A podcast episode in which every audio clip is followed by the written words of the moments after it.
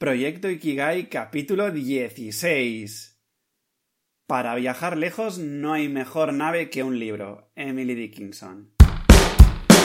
Muy buenos días exploradores y bienvenidos un día más, un domingo más a un nuevo capítulo de Proyecto Ikigai. El podcast con el que pretendo inspirarte para que encuentres aquello por lo que vale la pena vivir. ¿Cómo lo haré? Pues acercándote a reflexiones, proponiéndote ejercicios y entrevistando a personas para que poco a poco puedas avanzar en el camino hacia tu Ikigai. En definitiva, hablando sobre este concepto japonés que tanto promete. Soy Javi Vidal, tu guía en este viaje explorador y ya sin más dilación, ¡empezamos! Muy bien, querido explorador o exploradora, aquí estamos una vez más en esta edición de verano que me estoy sacando de la manga e improvisando a medida que pasan los días. Bien, el otro día mm, contactó conmigo una oyente del programa que estaba interesada en el programa que estoy ofreciendo gratuitamente eh, para que exploréis este camino hacia Ikigai. Y también, bueno, comentando un poco en qué momento se encontraba y demás, me decía que ahora se iba de vacaciones y que iba a aprovechar para ponerse un poco al día de este podcast y para seguir leyendo diferentes libros que había empezado. Y bueno, la verdad es que es un clásico hacer un programa de estos, que es el de recomendación de libros. En este caso lo que voy a hacer es un poco distinto porque en vez de haceros recomendaciones concretas, simplemente pues hago un análisis muy rápido de los libros que me he leído este, bueno, pues este año, esta temporada, y eh, os diré pues si os lo recomiendo, por qué, etcétera, etcétera. Bueno, y así pues nos vamos informando entre todos y animando pues entre la comunidad para enriquecernos y explorar ese camino hacia Ikigai. A ver, empezaré pues, em, por ejemplo, con este de aquí, que es eh, ¿Qué harías si no tuvieras miedo? de Borja Vilaseca. Es un libro cortito, muy fácil de leer y que, a ver, entre tú y yo, es un libro que escrito en el, o sea, leído en el momento en que lo escribió Borja, ah, pues debía ser muy, muy interesante. Pone aquí de 2013 la primera edición, si no me equivoco. Y bueno, la novena impresión, que es la que tengo yo, es de octubre de 2019. A ver, ya os digo, este libro cogido en ese momento hubiese sido exquisito y me hubiese reventado la cabeza. Ahora, bueno, quizá con el camino que ya he ido recorriendo y todo esto, sí que hay datos muy interesantes y una propuesta muy, muy interesante de Borja Vilaseca. Ya sabéis que es un gran comunicador. Pero sí que es verdad que, bueno, me coge en un momento que, que muchas de las cosas que están en este libro, pues ya, ya las tenía, digamos, integradas en, en mi vida. Pero eso no, no deja de ser un libro muy curioso en el que os anima pues a dar un salto a la nueva, a la nueva era que viene, la era del talento, ¿no? Y cómo reinvertirse, etcétera, etcétera.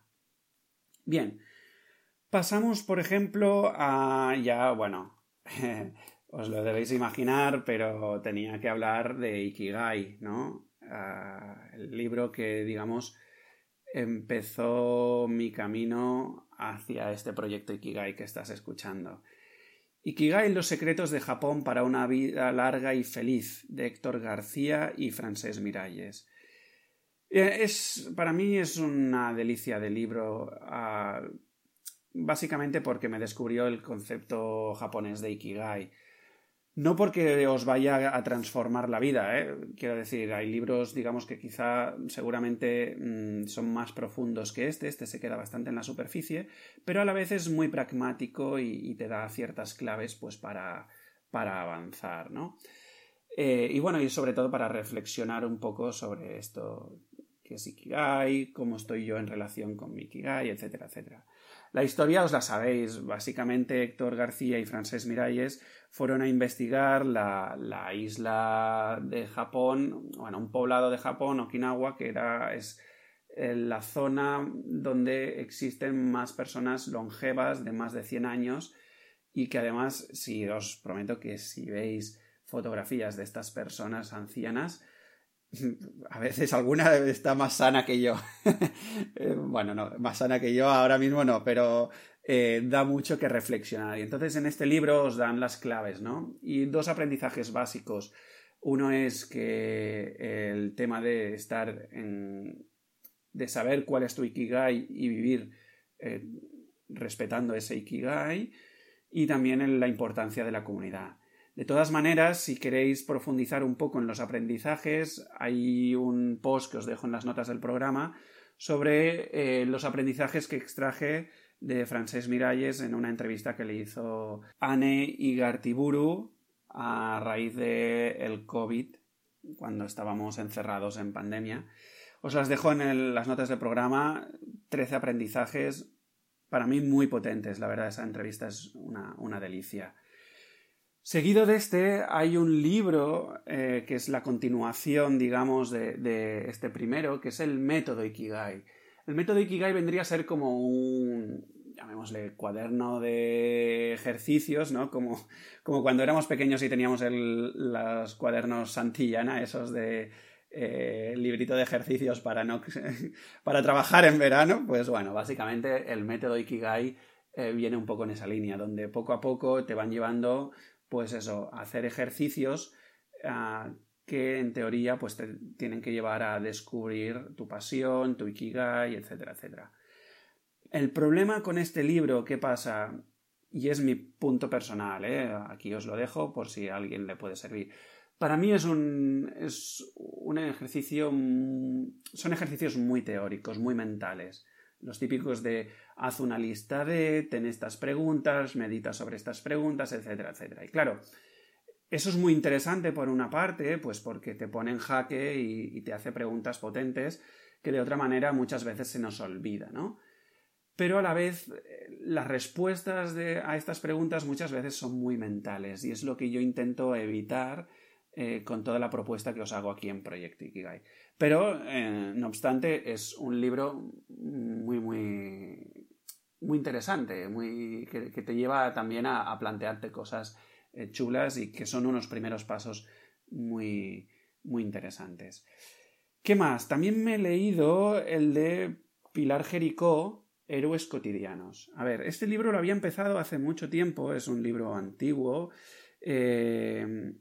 Y, está muy bien, porque hace una, digamos, básicamente te, te, dice pues que todos somos héroes y te explica un poco todo el proceso desde que tenemos eh, esa llamada a la aventura, que básicamente es una llamada que puede ser por el cielo o por el trueno, dice la autora, y normalmente suele ser por el trueno, que es aquello que de repente la vida te, ve, te da la hostia y te dice, eh, chaval, o chavala, espabila, porque por aquí no estás encontrando la dicha. Y hay otro sitio, otro lugar desde donde vivir, ¿no?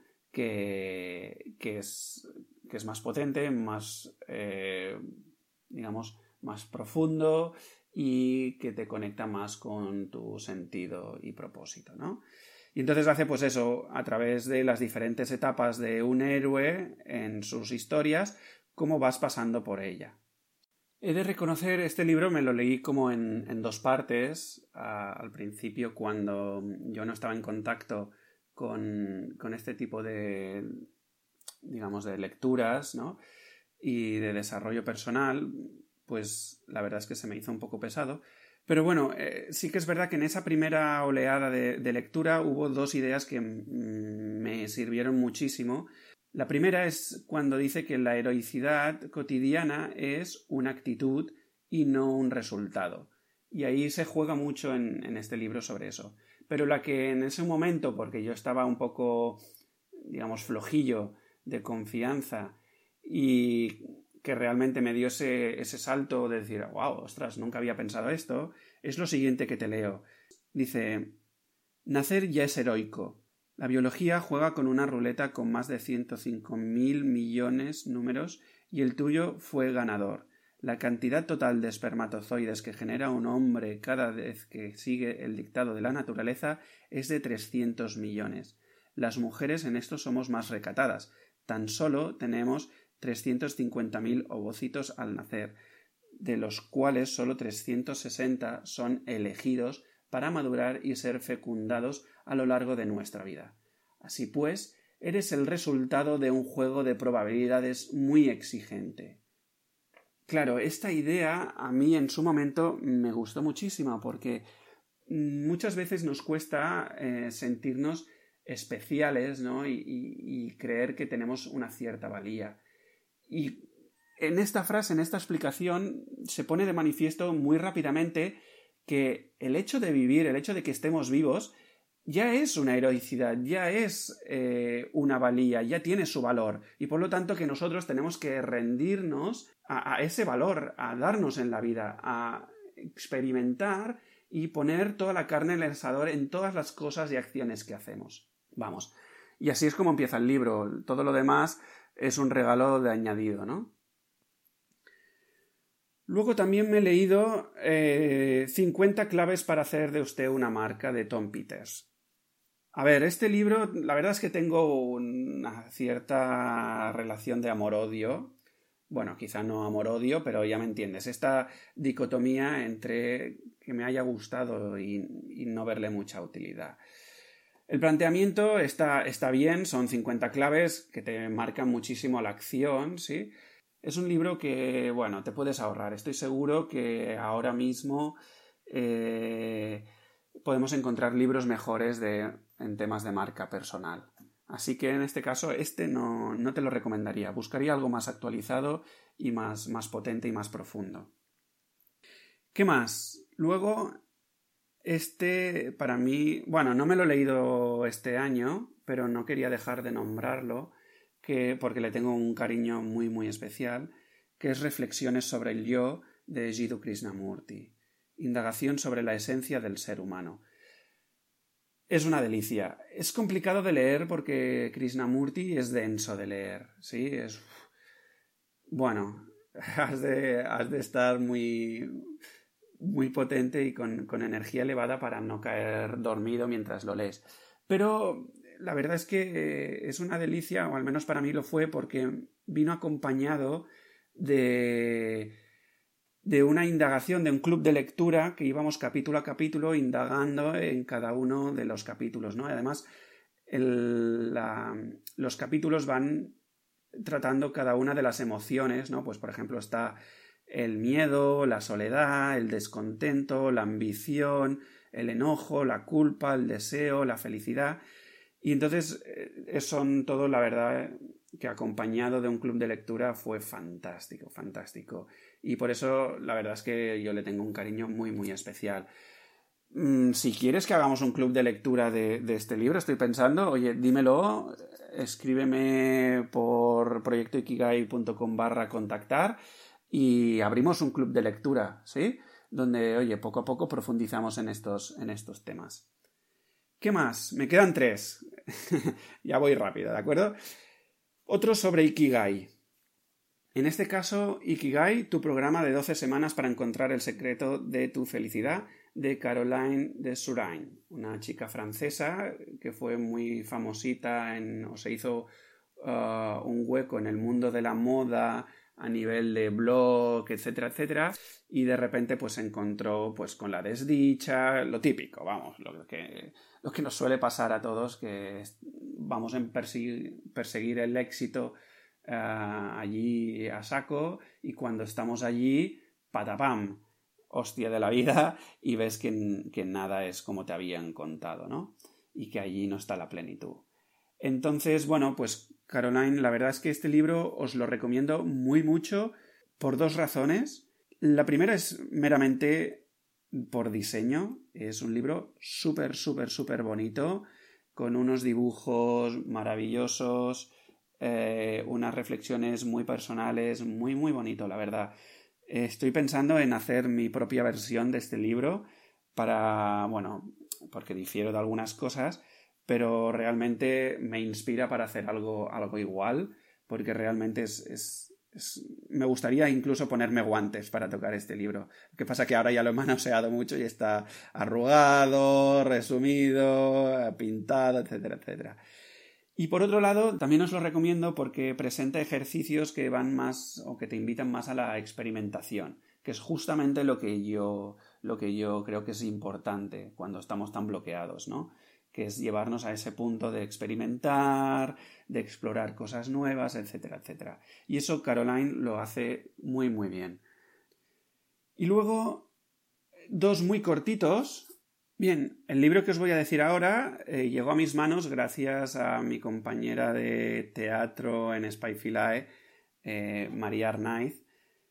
Mm, y la verdad es que fue una, una joya que este libro llegara a mi vida, que es Redescubrir la vida de Anthony de Melo. Despierta a la belleza de la realidad y redescubre la vida que te has estado perdiendo. Mira, lo que me gusta de este libro, aparte de que es muy cortito y se lee de esos que, que abres, lees y ya has acabado el libro, es lo a saco que va Anthony de Melo. Va muy, muy, muy a piñón, no se anda por tonterías, es muy directo y eso me gusta porque no es habitual, ¿vale? Lo otro sí que os... ¿Qué pasa con este libro? Que Anthony de Melo pues es un jesuita y entonces ah, pues tiene ese aire un poco más religioso, por decir de alguna manera, aunque él lo lleva más hacia una parte espiritual que no religiosa, pero no, pero hay mensajes, ¿no? Entonces, en la sociedad de hoy, pues muchos de nosotros ya estamos un poco mm, condicionados a que cuando leemos este tipo de mensajes, pues nos ponemos barreras, nos bloqueamos, etcétera, etcétera. Pero si nos extraemos de esa parte condicionada, que es un simple bloqueo mm, de nuestra sociedad, etcétera, etcétera, eh, la verdad es que es una joya de libro, mm, te hace reflexionar muchísimo, te da mucha caña y realmente se sacan muchísimos, muchísimos aprendizajes. Básicamente lo que explica Anthony es que el, tema está en, el tema con, el apego y te explica que todos nuestros problemas tienen que ver o su base está en cómo nos apegamos. ¿no? Es un poco lo que Krishnamurti habla de la identificación. ¿sí? Básicamente. Y bueno, y, son cosas que ya hemos tratado en otros capítulos. ¿sí? Pero básicamente es el tema este de si yo me identifico con una cosa, voy a muerte a defenderla y si alguien me la intenta mover un poquito, mm, no te metas en mi camino porque te destruyo, ¿no? Bueno, así explicado muy, muy rápidamente, pero es un poco el tema este del apego, la identificación y todo esto. Y finalmente, otro libro que no lo he leído esta vez, pero creo que es un libro muy, muy adecuado para quien esté empezando en este tipo, en este mundillo, que es el de los cuatro acuerdos del doctor Miguel Ruiz, un libro de sabiduría tolteca. Es un clásico del desarrollo personal, la verdad, eh, una guía práctica para la libertad personal, dice aquí.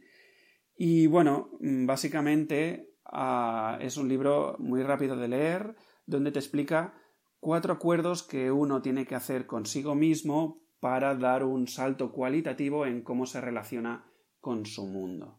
¿sí? Si os interesa, eh, tengo también ah, un post en el blog que os dejo en las notas del programa para, bueno, pues donde extraigo mis propios aprendizajes de, los cuatro acuerdos, ¿sí?